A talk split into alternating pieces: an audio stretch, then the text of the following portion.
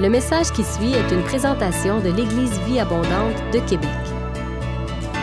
Pour plus d'informations ou pour accéder à nos podcasts, rejoignez-nous sur eva-québec.com. Bonne écoute!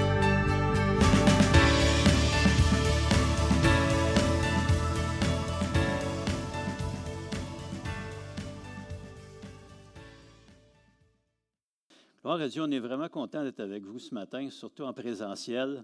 Il me semble qu'on respire à nouveau. En tout cas, moi, je respire ici devant. Et je suis content de voir des sourires aussi. Je me suis toujours demandé qui se cachait derrière votre masque.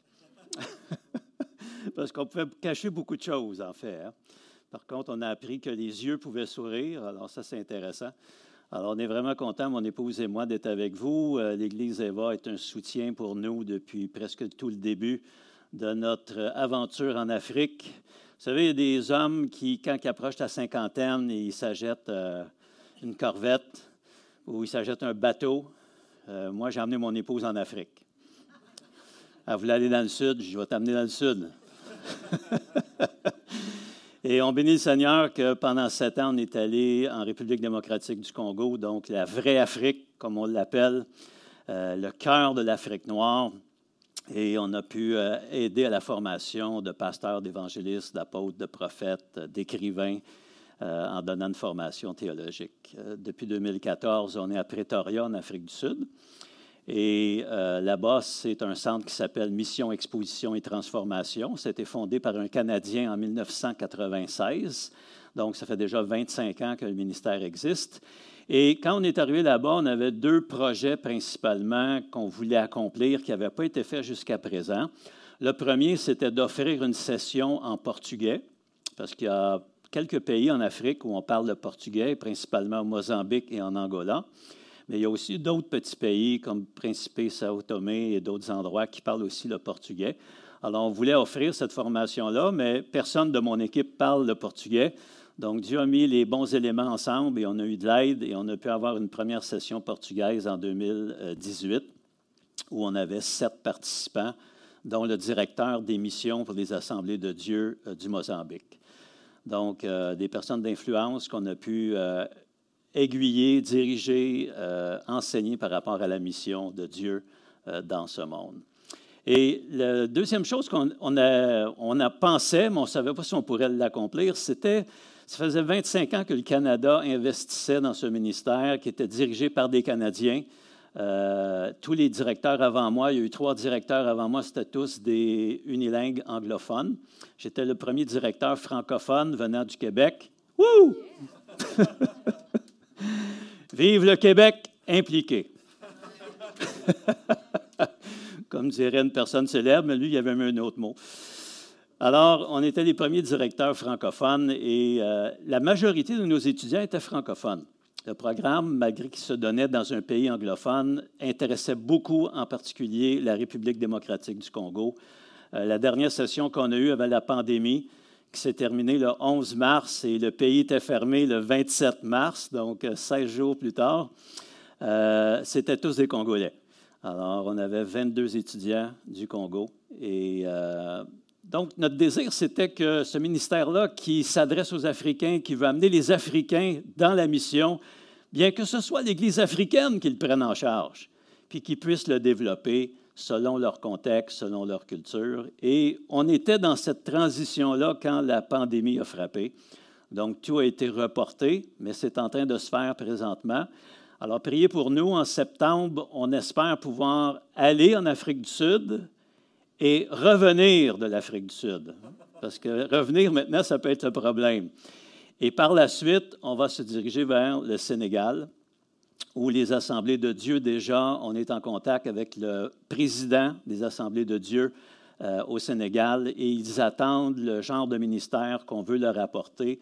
C'est-à-dire, notre désir, c'est d'aller une étape encore plus loin, une étape encore plus stratégique on ne veut pas juste influencer des leaders, on veut permettre à des leaders, comme les Assemblées de Dieu du Sénégal, d'avoir leur propre centre de formation missionnaire dans leur contexte culturel et d'avoir leur propre structure d'envoi missionnaire, encore une fois, dans leur contexte culturel. Alors, présentement, je fais une maîtrise euh, en études interculturelles, en missiologie, Et il se pourrait que mon travail, ma thèse, que je fasse ou ma dissertation soit sur ce sujet-là. Alors, priez pour moi. Il me reste un cours à terminer. Ensuite, en 2022, je commence l'écriture. Et euh, j'aimerais faire un travail pratique sur le terrain. Alors, euh, doter les Africains de structures qu'on ne leur a pas données jusqu'à maintenant. Vous savez, les missionnaires qui sont allés en Afrique, ils ont emporté l'évangélisation, ils ont emporté l'implantation d'églises, mais on a gardé la mission pour nous. On n'a pas enseigné aux Africains qu'eux aussi pouvaient être missionnaires.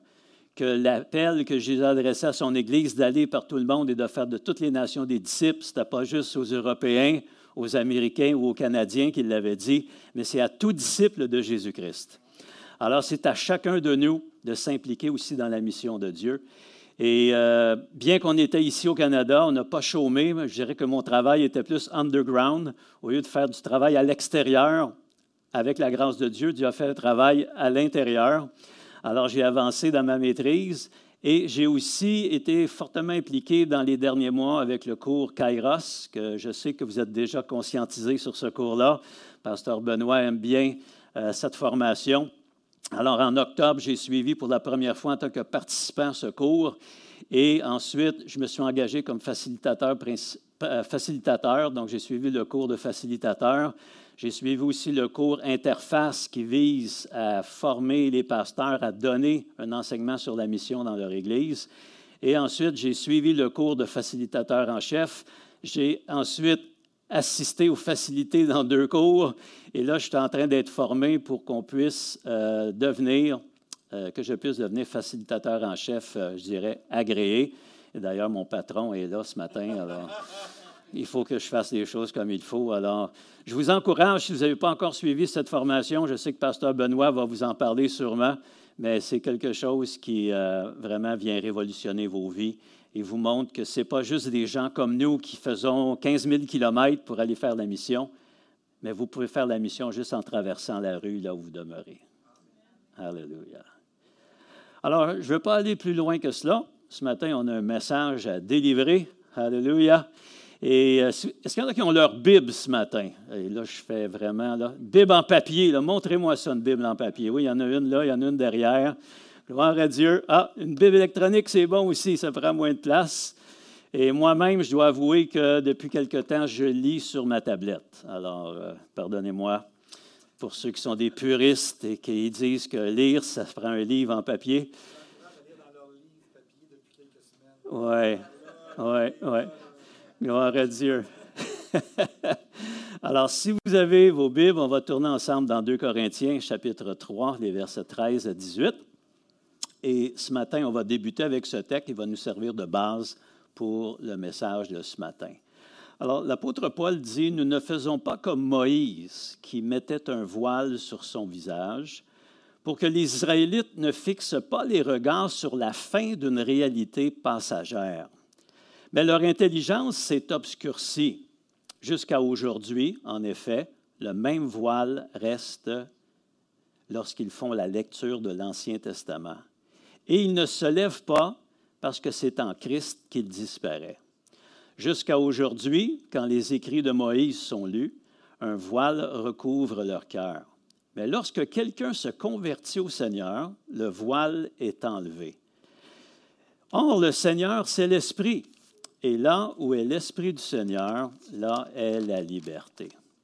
Nous tous qui, sans voile, sur le visage, contemplons comme dans un miroir la gloire du Seigneur, nous sommes transformés à son image de gloire en gloire par l'Esprit du Seigneur.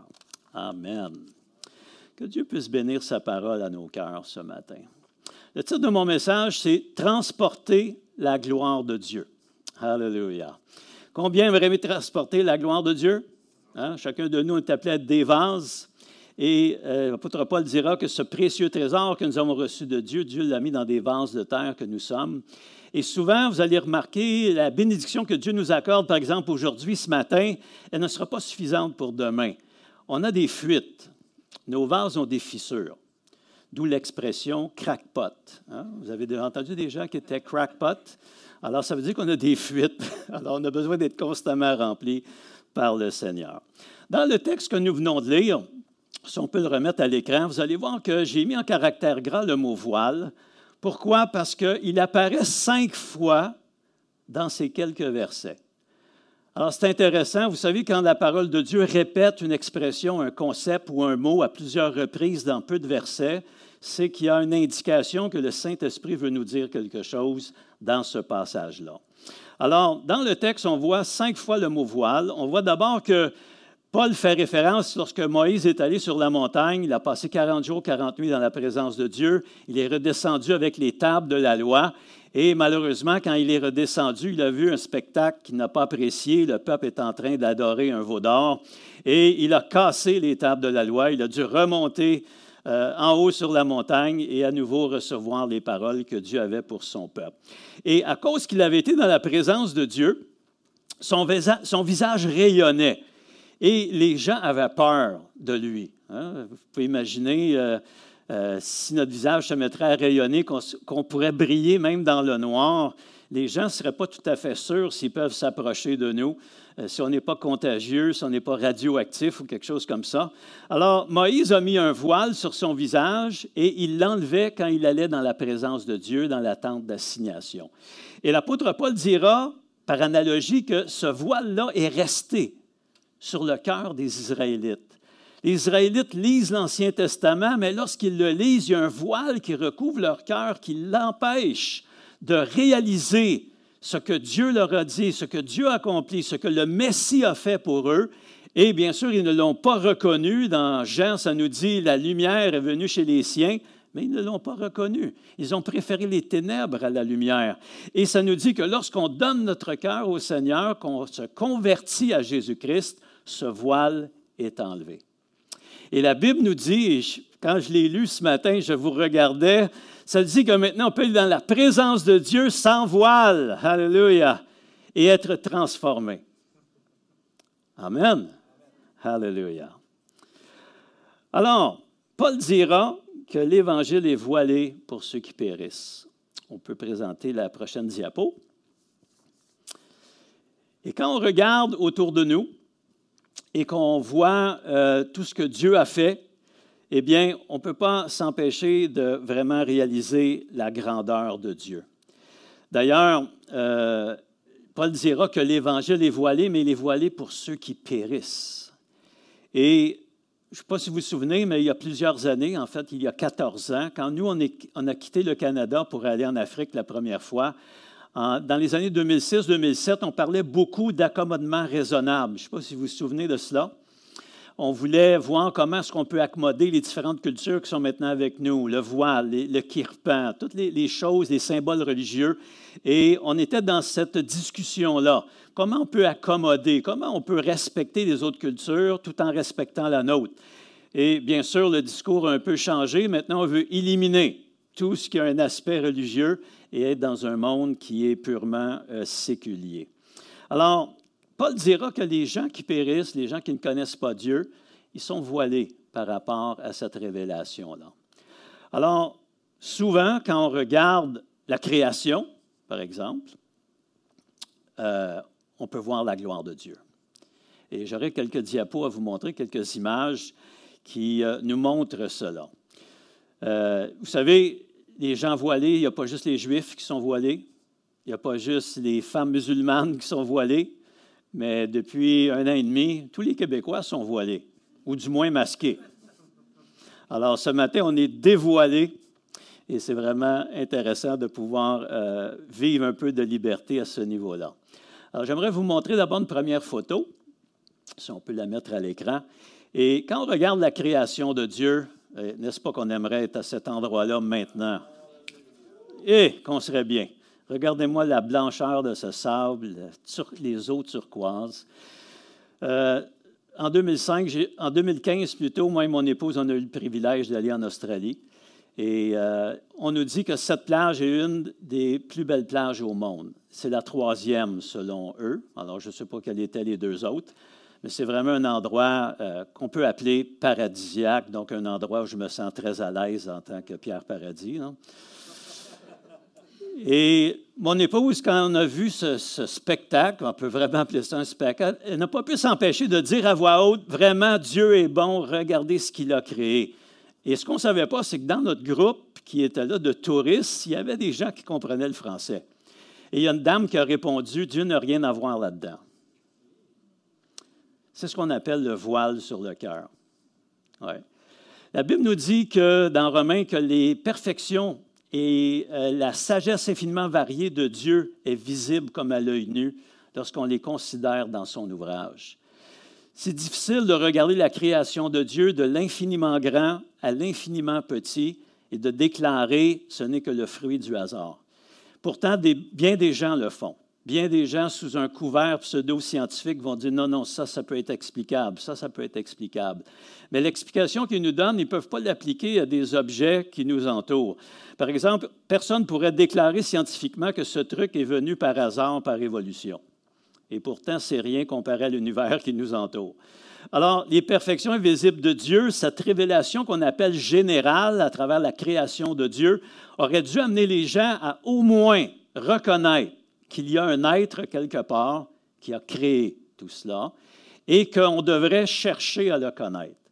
À travers la création, la chose qu'on peut connaître de Dieu, c'est qu'il est immensément grand, immensément intelligent et sage, et que tout ce que nous voyons a été créé par lui.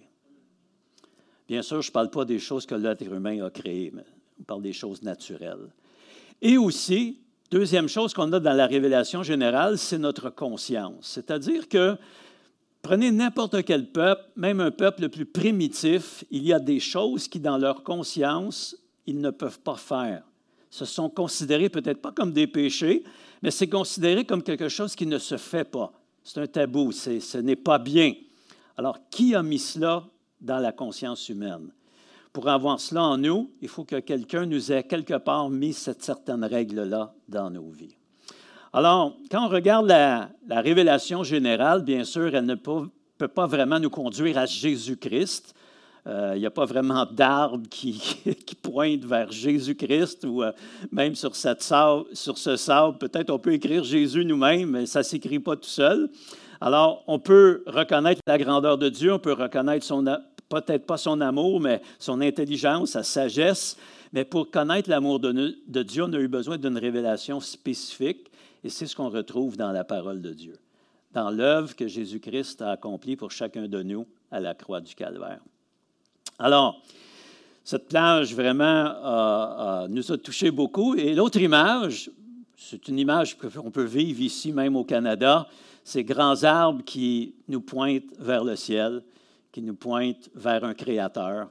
Et quand on regarde la création, je ne sais pas si vous êtes comme moi, mais souvent les chrétiens, quand on est en vacances, on aime aller dans des lieux comme ça, soit en montagne, soit près d'une rivière ou un lac ou un océan, les plages, les forêts, faire des randonnées. Pourquoi? Parce qu'il semble que ça nous reconnecte, non pas avec la nature, mais avec l'auteur de la nature.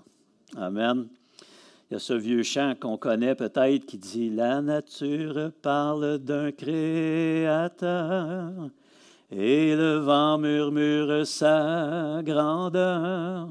Mais si l'on me parle d'un sauveur, qu'est-ce donc pour moi? Alors, la nature a une limite, la révélation générale de Dieu a une limite, mais gloire à Dieu, Dieu a donné ce qu'il fallait pour suivre à cela et à travers la parole de Dieu, on peut s'approcher de Jésus-Christ. J'aimerais aller maintenant dans un autre texte qu'on retrouve dans l'Ancien Testament. Et ça nous parle de Moïse qui a désiré euh, vraiment connaître et, je dirais, transporter la gloire de Dieu avec lui. Et dans Exode, au chapitre 33, on peut lire, Moïse lui dit, Si tu ne marches pas toi-même avec nous, ne nous fais pas partir d'ici. Comment sera-t-il donc certain que j'ai trouvé grâce à tes yeux, ainsi que ton peuple? Alléluia. Et il continue en disant, ne sera-ce pas quand tu marcheras avec nous et quand nous serons différents, moi et ton peuple, de tous les peuples qui sont à la surface de la terre? L'Éternel dit à Moïse, je ferai aussi ce que tu me demandes là, parce que tu as trouvé grâce à mes yeux et que tu connais, je te connais par ton nom. Moïse dit, fais-moi donc voir ta gloire. L'Éternel répondit, Je ferai passer devant toi toute ma bonté et je proclamerai devant toi le nom de l'Éternel. Alléluia. Combien ont déjà prié cela? Seigneur, montre-moi ta gloire, soit individuellement, collectivement. Souvent, c'est une prière qui est là dans notre cœur. Seigneur, montre-nous ta gloire. Et Moïse, des milliers d'années auparavant avant nous, a prié cette prière-là. Et ce qui est étonnant, c'est la réponse de Dieu. Est-ce que Dieu lui a montré sa gloire? Ça dit non, il a fait passer sa bonté devant lui. Oh, merci Seigneur pour ta bonté. Sa bonté vaut mieux que la vie. Et quand on regarde la gloire de Dieu, on ne peut pas s'empêcher de voir aussi sa bonté. Et c'est cette bonté-là qui nous permet d'avoir un accès auprès de lui, de s'approcher de lui et de voir cette gloire être manifestée non seulement individuellement dans nos vies, parce que souvent c'est ce qu'on désire, on veut refléter la gloire de Dieu, on veut transporter la gloire de Dieu. L'apôtre Paul dira qu'on est le temple du Saint-Esprit, qu'il y a un grand trésor qui a été placé en nous. Et dans ces temps troublés que nous vivons, duquel on est en train un peu de ressortir présentement, je crois que la leçon peut-être quand même porté fruit pour certains. Les gens se rendent compte que oui, il faut regarder à des choses qui sont extérieures à nous-mêmes, qui sont supérieures à nous-mêmes. Et dans ces temps troublés, c'est bon pour le croyant de savoir que notre Seigneur marche avec nous. Moïse dit, ne nous fais pas partir d'ici à moins que tu ne marches avec nous. Et je crois que ce matin, on pourrait dire au Seigneur, Seigneur, ne me fais pas sortir d'ici avant que tu aies touché ma vie, touché mon cœur. Ceux qui nous écoutent à la maison, que vous ne puissiez pas vous lever de votre sofa ce matin ou de la table de cuisine pendant que vous déjeunez, avant que Dieu ait touché votre vie et votre cœur. Alléluia. Et le Seigneur veut le faire parce que dans le nom de Jésus, il y a une autorité, il y a une puissance incroyable. Il y a un vieux chant qui disait, Il marcha avec moi, mon Sauveur, mon Roi. Il me dit que je suis à lui. Il est tout mon bien, il est mon soutien, mon salut mon divin appui. Là, ça n'a pas paru, mais j'ai changé des paroles de place. C'est l'avantage de chanter un vieux chant que personne ne connaît. Tu peux l'adapter comme tu veux. Alléluia. Maintenant, j'ai une question pour vous ce matin. Historiquement, dans la Bible, quelle était la représentation tangible et concrète de la gloire de Dieu? On voit si pasteur Benoît et son équipe font un bon travail d'enseignement dans cette Église. Alors, je répète la question. Peut-être, si je la reformule un peu mieux, il y a une main qui se lève derrière. Quelle était la représentation caractéristique parmi le peuple d'Israël que la gloire de Dieu était là? La nuée. Mais la nuée s'en allait vers quoi? Quel était l'objet qui représentait la présence de Dieu parmi le peuple? L'arche de l'Alliance. Oui. Et là, j'ai des belles photos de l'arche de l'Alliance. Non, ils ne l'ont pas retrouvé. D'ailleurs, je vais vous expliquer un peu pourquoi j'ai mis les photos. Alors, on peut montrer ça sur la prochaine diapo. Alors, je vais demander à mon frère de nous assister. Voilà, on a une représentation ici. Tu peux cliquer encore.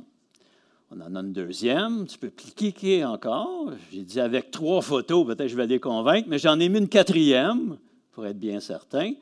Et pendant qu'on regarde cela, remarquez que ce qu'on a dans la Bible, ce n'est pas une photo de l'Arche de l'Alliance.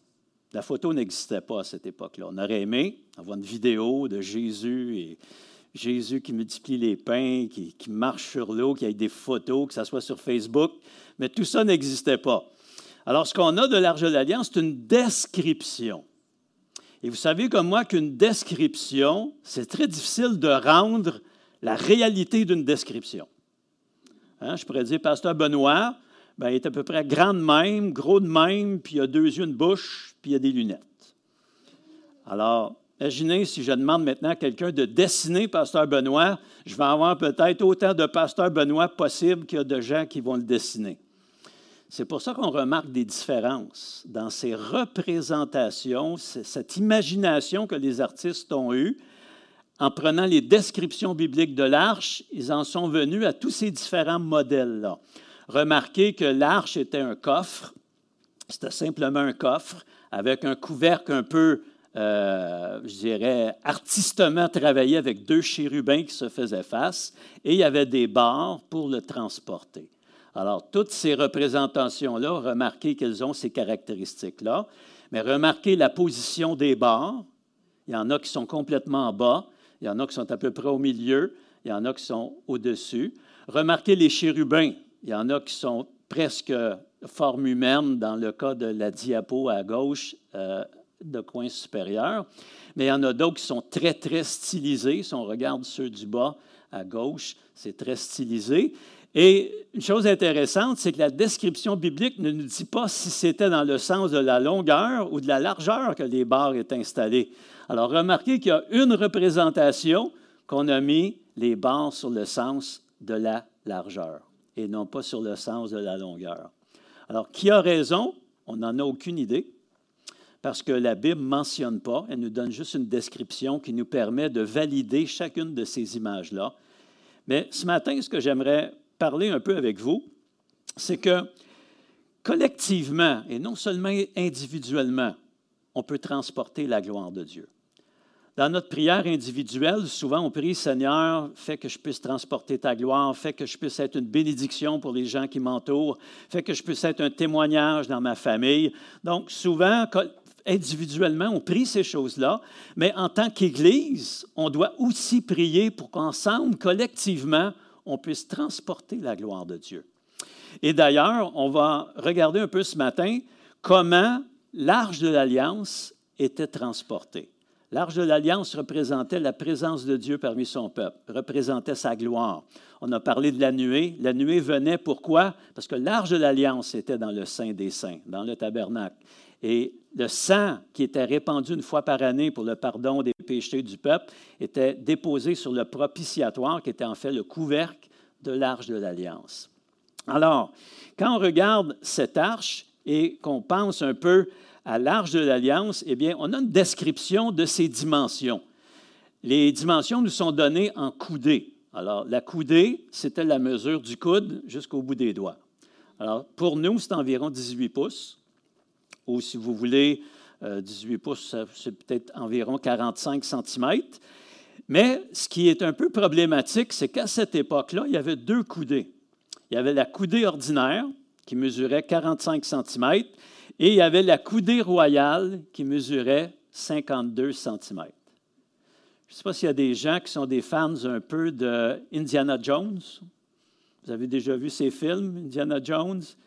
À un moment donné, il doit mettre un bâton à une certaine hauteur et le rayon de lumière va indiquer où est caché, je ne sais pas trop quoi, je pense que c'est peut-être l'arche de l'Alliance.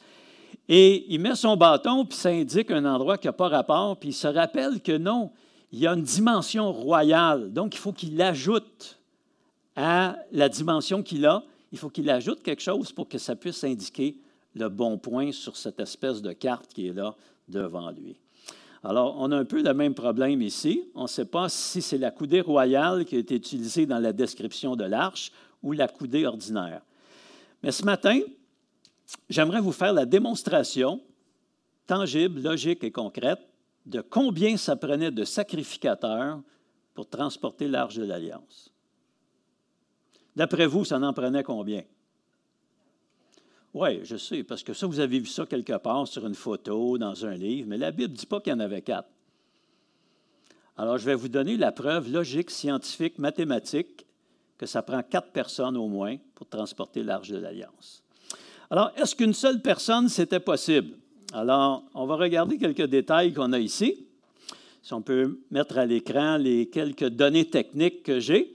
Alors, la dimension minimale, c'est-à-dire si je prends la coudée ordinaire, qui n'est pas la coudée royale, qui a 7 cm de plus, j'ai une arche de l'Alliance un peu plus petite, et c'est ça que je veux, parce que je veux voir même la plus petite, combien ça prenait de personnes pour la transporter. Donc, elle avait une longueur de 1 m, donc 112 cm, une largeur de 67 cm et une hauteur de 67 cm. Pour ceux qui sont encore dans le système anglais, 44 pouces par 26 pouces par 26 pouces, et on estime son poids entre 160 et 200 livres. Alors, déjà là, si on pense qu'une personne seule pourrait la transporter, c'est peut-être possible, mais elle ne le fera pas longtemps. OK? Et on sait que l'Arche de l'Alliance souvent était transportée sur de longues, de longues distances. Alors, elle devait être portée sur les épaules des sacrificateurs et non sur un véhicule. Vous vous souvenez quand les Philistins avaient capturé l'Arche de l'Alliance, ils l'ont amenée dans leur pays et il y a des plaies qui ont tombé sur eux. Et à un moment donné, ils se sont rendus compte, non, il faut qu'on se débarrasse de ce truc-là. Ce n'est pas une bénédiction du tout pour nous.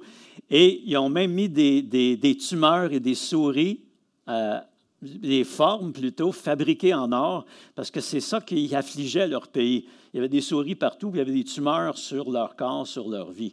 Alors, ils ont mis l'arche sur un chariot et ils l'ont renvoyé comme ça au hasard, et tout de suite, euh, les bœufs ou les vaches, peu importe qu'est-ce qu'il y avait comme pour les transporter, se sont dirigés vers Israël. Et Dieu a ramené son arche. Vous savez, Dieu n'a pas besoin de notre aide. Amen. Dieu n'a pas besoin de notre aide. Dieu pourrait faire tout lui-même, mais il a choisi. Alléluia. Je suis content qu'il ait choisi. Il a choisi de travailler avec nous. Parce qu'il sait qu'à travers notre travail avec lui, on va être transformé. Et quand on s'implique dans la mission avec Dieu, ça a un pouvoir de transformation sur notre vie personnelle et sur notre entourage autour de nous. Alors, une seule personne, je crois qu'on est d'accord que c'est peut-être possible, je ne sais pas, peut-être Hulk Hogan pourrait la transporter, mais il ne ferait pas 25 km avec. Alors, à un moment donné, vous savez, même une pierre de 5 livres qu'on tient comme ça, après une heure, ça devient très difficile de maintenir cette pierre au bon niveau. Deux personnes. Est-ce que ce serait possible pour deux personnes de transporter l'arche de l'Alliance? Et c'est là qu'intervient l'aspect logique et scientifique. J'ai amené mon ruban à mesurer. Alors, 67 cm, c'est la distance entre ceci et ceci. Donc, ça, ça représenterait la barre pour transporter l'arche de l'Alliance. Et la deuxième barre serait au bout ici. Alors, regardez si je suis une personne seule avec un collègue, peut-être Pasteur Benoît, et on veut transporter l'arche de l'Alliance, je l'ai sur mon épaule. Il faudrait que mon épaule soit ici pour pouvoir mettre les deux bords sur la même personne. Alors, à part l'incroyable Hulk, peut-être, ou peut-être Dwayne Johnson, The Rock, ça prend des épaules vraiment larges pour être capable de mettre les deux bords avec une distance de 67 cm entre les deux. Alors, ma conclusion, c'est que pour deux personnes aussi, c'est impossible. Alors, que dire de quatre personnes? Est-ce que ça va mieux? Attendez un peu, on va remettre 67 cm. Si j'ai un collègue de ce côté-là, je pense que ça, c'est pas mal plus acceptable.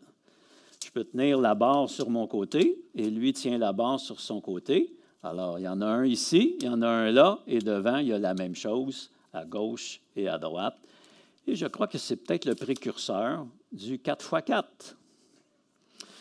Parce que dans un terrain accidenté, l'arche pouvait rester stable pendant que l'autre prenait la bosse ou le trou, et l'arche pouvait rester stable. Et bien sûr, ce qu'il faut comprendre, c'est que des sacrificateurs, il n'y en avait pas juste quatre dans le peuple d'Israël, il y en avait des centaines.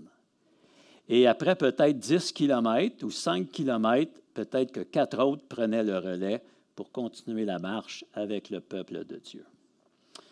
Alors, je ne sais pas si je vous ai convaincu, mais je crois que toute l'argumentation que j'ai apportée est très logique. Alors maintenant, vous pouvez dire, oui, c'est vrai, il y a quatre sacrificateurs qui transportaient l'arche et je peux t'en donner les preuves. Amen. Alors, j'ai une image pour vous qui montre justement cela.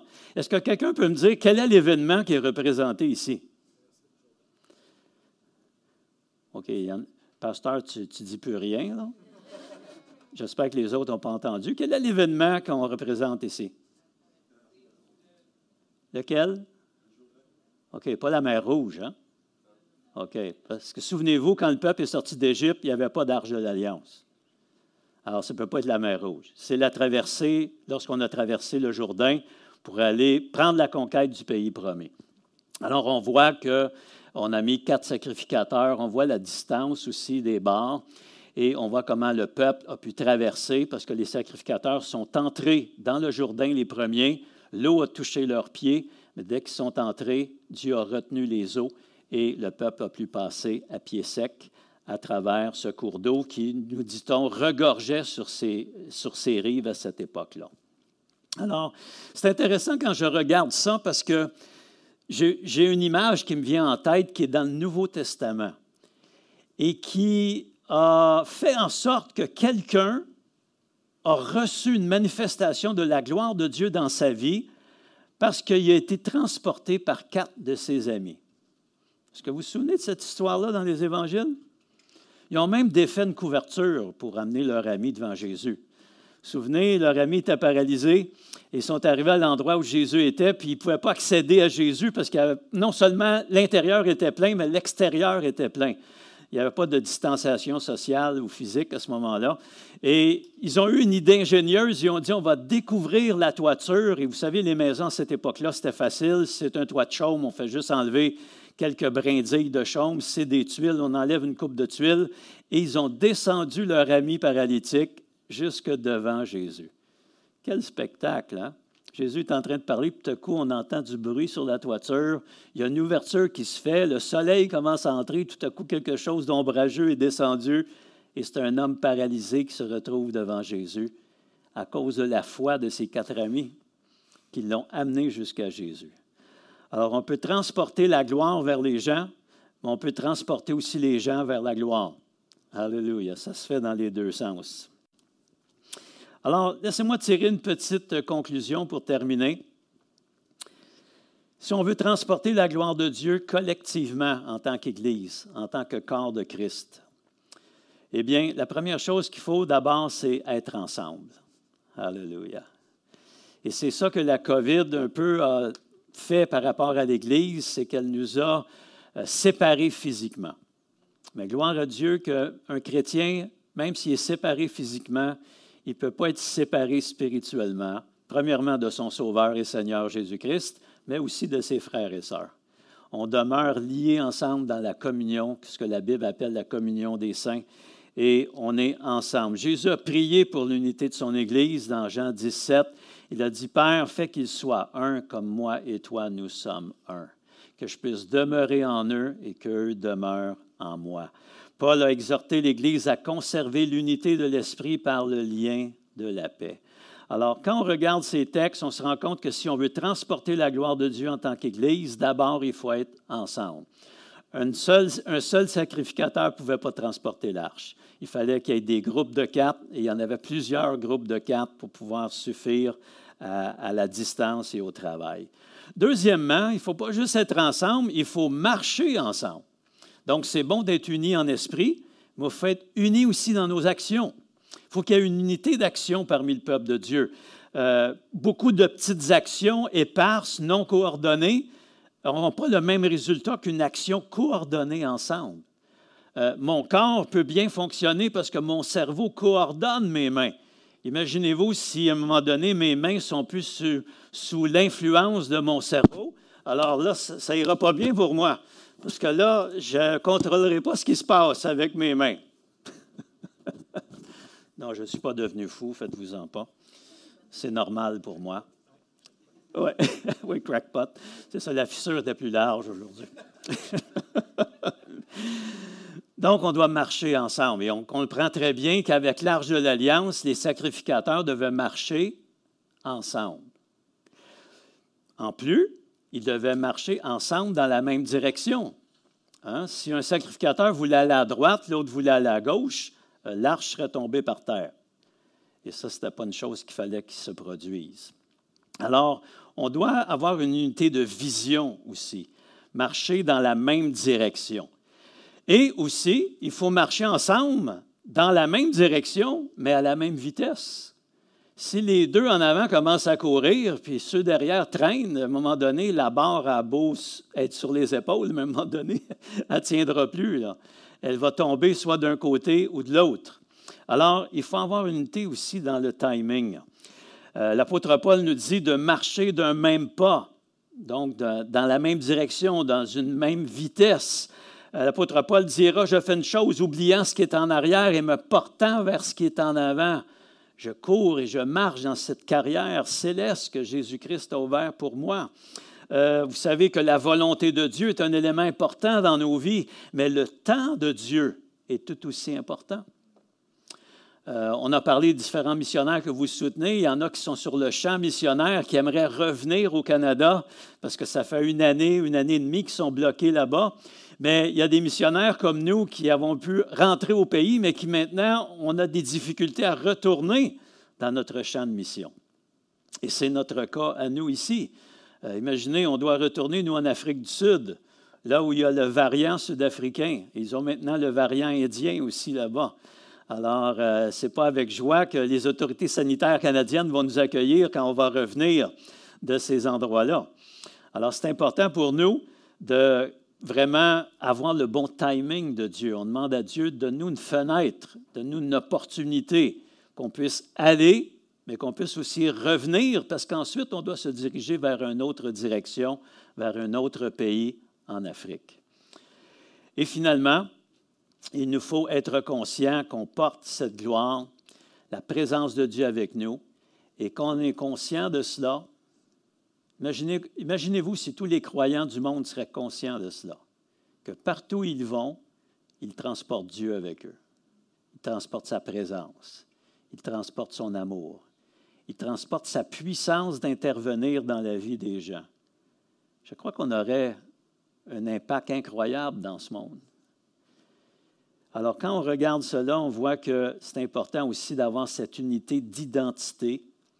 On n'est pas juste un croyant qui va à l'église le dimanche, mais on est un enfant de Dieu qui transporte la gloire de Dieu partout où il va, que ce soit au travail, que ce soit à l'école, que ce soit dans son quartier, que ce soit dans une association dans laquelle il peut participer, lorsqu'on fait un sport, lorsqu'on joue à des jeux avec quelqu'un, on est en train de transporter la gloire de Dieu. Tout ce qu'on va dire et faire peut avoir un impact sur ceux qui sont autour de nous. Oui, Dieu veut nous bénir, mais il veut qu'on soit aussi une bénédiction pour les gens qui sont autour de nous. L'Église n'existe pas pour elle-même. L'Église existe pour Jésus-Christ et pour ceux qui nous entourent, pour ceux qui ne connaissent pas encore sa grâce, pour ceux peut-être qui ce matin nous écoutent et peut-être c'est la première fois que vous écoutez ce genre de discours et vous dites, c'est quoi cette histoire? Eh bien, sachez que l'Église existe pour vous, pour vous rejoindre, pour que vous puissiez connaître ce salut en Jésus-Christ. Alors, un rappel rapide. Si on veut transporter la gloire de Dieu en tant qu'Église, on a besoin d'une Église unie en esprit, en action, en vision, en temps, en identité et une Église qui aura ces caractéristiques-là ne pourra pas être empêchée d'apporter la gloire de Dieu partout où elle est représentée par ses membres. Savez, Pasteur Benoît ne peut pas être partout où vous êtes. Mais vous avez des réseaux, vous avez des influents, vous avez des gens que vous touchez, vous, que lui peut-être ne touchera jamais. Alors c'est le corps de Christ qui doit faire le travail. Amen. Et c'est ainsi qu'on peut voir la gloire de Dieu être manifestée. Dernière diapo. Est-ce qu'il y en a qui se souviennent quel était le contenu de l'arche? Qu'est-ce qu'il y avait dans l'arche de l'Alliance? Les tablettes de la loi, la manne, le bâton d'Aaron qui avait fleuri. Amen. Oui, c'est bon. On peut le mettre à l'écran. Donc, on a les tables de la loi, on a le vase contenant la manne et on a aussi le bâton d'Aaron. Et ça, bien sûr, ça symbolise euh, la direction de Dieu. Hein, les tables de la loi, c'est la direction de Dieu dans nos vies. Le contenant de la manne, ça symbolise la provision de Dieu dans notre vie. Et le bâton d'Aaron symbolise cette onction et cette autorité que Dieu met dans nos vies. Malheureusement, ça pourrait être le sujet d'une autre prédication. Alors, j'aimerais m'arrêter ici. J'aimerais simplement qu'on puisse incliner nos têtes ce matin. Et je ne sais pas si j'ai parlé à quelqu'un, mais si j'ai parlé à quelqu'un ou si le Saint-Esprit a pu utiliser mes faibles paroles pour parler à quelqu'un, j'aimerais faire juste une prière pour vous en terminant. Et si vous voulez être inclus dans cette prière, autant à la maison qu'ici, sur place, et que vous avez ce désir, de Seigneur, j'aimerais vraiment être parmi ceux qui transportent ta gloire. J'aimerais être parmi ceux qui ont le privilège de voir l'impact de ta parole et du Saint-Esprit sur la vie de quelqu'un. Et je sais peut-être que vous avez déjà fait cela, mais on ne veut pas juste l'avoir déjà fait, on veut le faire encore aujourd'hui. Et vous savez que présentement, dans notre société, dans notre monde, beaucoup de voix se font entendre, des voix contradictoires, des conseils contradictoires. Beaucoup de gens sont troublés, beaucoup de gens sont insouciants. Donc, on a tout le spectre des émotions et des attitudes humaines qui peuvent être là autour de nous. Et nous, on a l'opportunité d'apporter quelque chose de différent. Non pas une voix qui vient des médias, des médias sociaux, mais une voix qui vient d'en haut, une voix qui vient du ciel une voix qui dit aux gens, comme ça a été dit ce matin si bien en guise d'introduction, que Dieu nous aime. Et Dieu a tout fait pour nous démontrer son amour. Mais parce que Dieu est amour, il ne force personne, mais il nous appelle simplement à venir à lui. Alors j'aimerais prier ce matin, si tu aimerais être inclus dans cette prière, peut-être qu'ici, sur place, on peut juste peut-être lever notre main ou se lever là où vous êtes à votre place. Et j'aimerais prier que le Seigneur puisse nous aider individuellement et collectivement à transporter sa gloire. Et sachez que si on veut le faire individuellement, ça nous, ça nous appelle aussi à le faire collectivement. Puisque l'arche de l'Alliance, dans l'Ancien Testament, qui est un beau symbole de la présence de Dieu, ne pouvait pas être transporté par une personne seule. Il n'y a personne sur la terre qui peut accomplir tout ce que Dieu veut faire à lui tout seul. Dieu nous appelle à travailler en équipe. Et je vois que ce matin, on a une très belle équipe des gens qui veulent avoir ce désir et cette euh, onction de Dieu sur leur vie pour transporter sa gloire. Si vous êtes à la maison, je sais que des fois on est confortable, on est à la maison, levez-vous, que ce soit un signe entre vous et votre Dieu ce matin, dire Seigneur, je vais être inclus dans cette prière ce matin, je veux transporter ta gloire. Prions. Père Saint, encore une fois, ce matin, on veut te remercier pour ta fidélité, ta grâce, ton amour le fait que tu pourvois tous les besoins essentiels qu'on peut avoir et que tu as pourvu aussi à notre éternité future. Seigneur, tu vois ces gens ici en présentiel qui se sont levés, tu vois ces personnes qui nous écoutent, Seigneur, par les médias sociaux, qui sont là debout devant toi. Seigneur, notre désir, c'est le même que cette prière de Moïse. Seigneur, ne nous fais pas partir d'ici avant qu'on puisse voir ta gloire, avant qu'on puisse goûter ta bonté, avant qu'on puisse vraiment être rempli de cette présence de Dieu et d'être capable de la transporter partout où nous passons.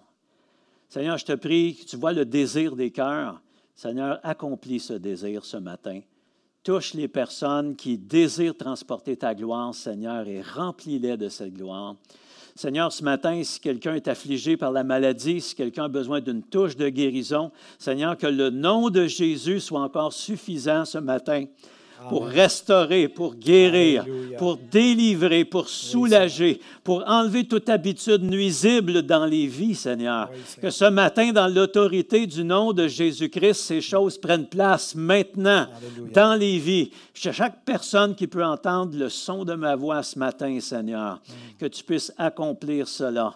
Parce que Jésus, tu es le même, non seulement hier, non seulement demain, mais aujourd'hui, aujourd'hui, tu es ce même Jésus qui a ouvert les yeux des aveugles, qui a fait entendre les sourds, qui a ressuscité les morts et qui s'est offert comme un sacrifice vivant sur la croix pour chacun d'entre nous. Que le pardon prenne place dans les cœurs, que l'amour puisse s'installer dans les vies, que la réconciliation, Seigneur, puisse prendre place dans la vie de tous et de chacun, Seigneur. Et on te demande ces choses, Père, dans le nom qui est au-dessus de tout nom. Le nom qui est au-dessus de toute autorité, de toute puissance. Le nom qui vraiment peut accomplir ce que l'être humain ne peut pas accomplir. Le nom qui va au-delà du mot impossible. Alléluia.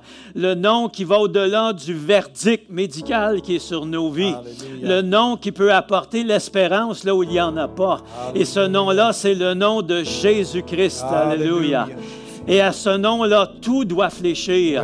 Tout genou doit fléchir. Toute langue doit confesser qu'il est Christ à la gloire de Dieu le Père. Père, ce matin, te remercions pour ta présence. Te remercions pour le fait que nous pouvons nous assembler à nouveau. Bien sûr, il y a certaines règles, bien sûr, il y a certaines limitations, mais nous savons qu'un jour, toutes ces choses-là seront éliminées. Alléluia. Si ce n'est pas sur cette terre, ce sera dans ta présence. Et ce jour-là, on pourra goûter ta présence, Seigneur, voir ta gloire avec nos propres yeux et vraiment se réjouir de tout ce que tu as accompli, non seulement dans nos vies, mais aussi à travers nos vies. Qu'on puisse arriver dans ta présence, Seigneur, en tenant les mains de ceux qu'on a conduits à toi, Seigneur. Qu'on puisse avoir la joie de mener une âme à Jésus-Christ. Alléluia. Que chacun de nous, on ait ce privilège, Seigneur, de conduire quelqu'un vers la lumière, vers la vérité, vers ta parole. Seigneur, on te rend grâce et on veut te donner, Seigneur, à toi seul toute la gloire, l'honneur, la louange, la force, le règne, la sagesse au siècle des siècles. Et nous avons prié ce matin dans le nom de Jésus-Christ. Et on peut dire ensemble Amen et Amen. Amen.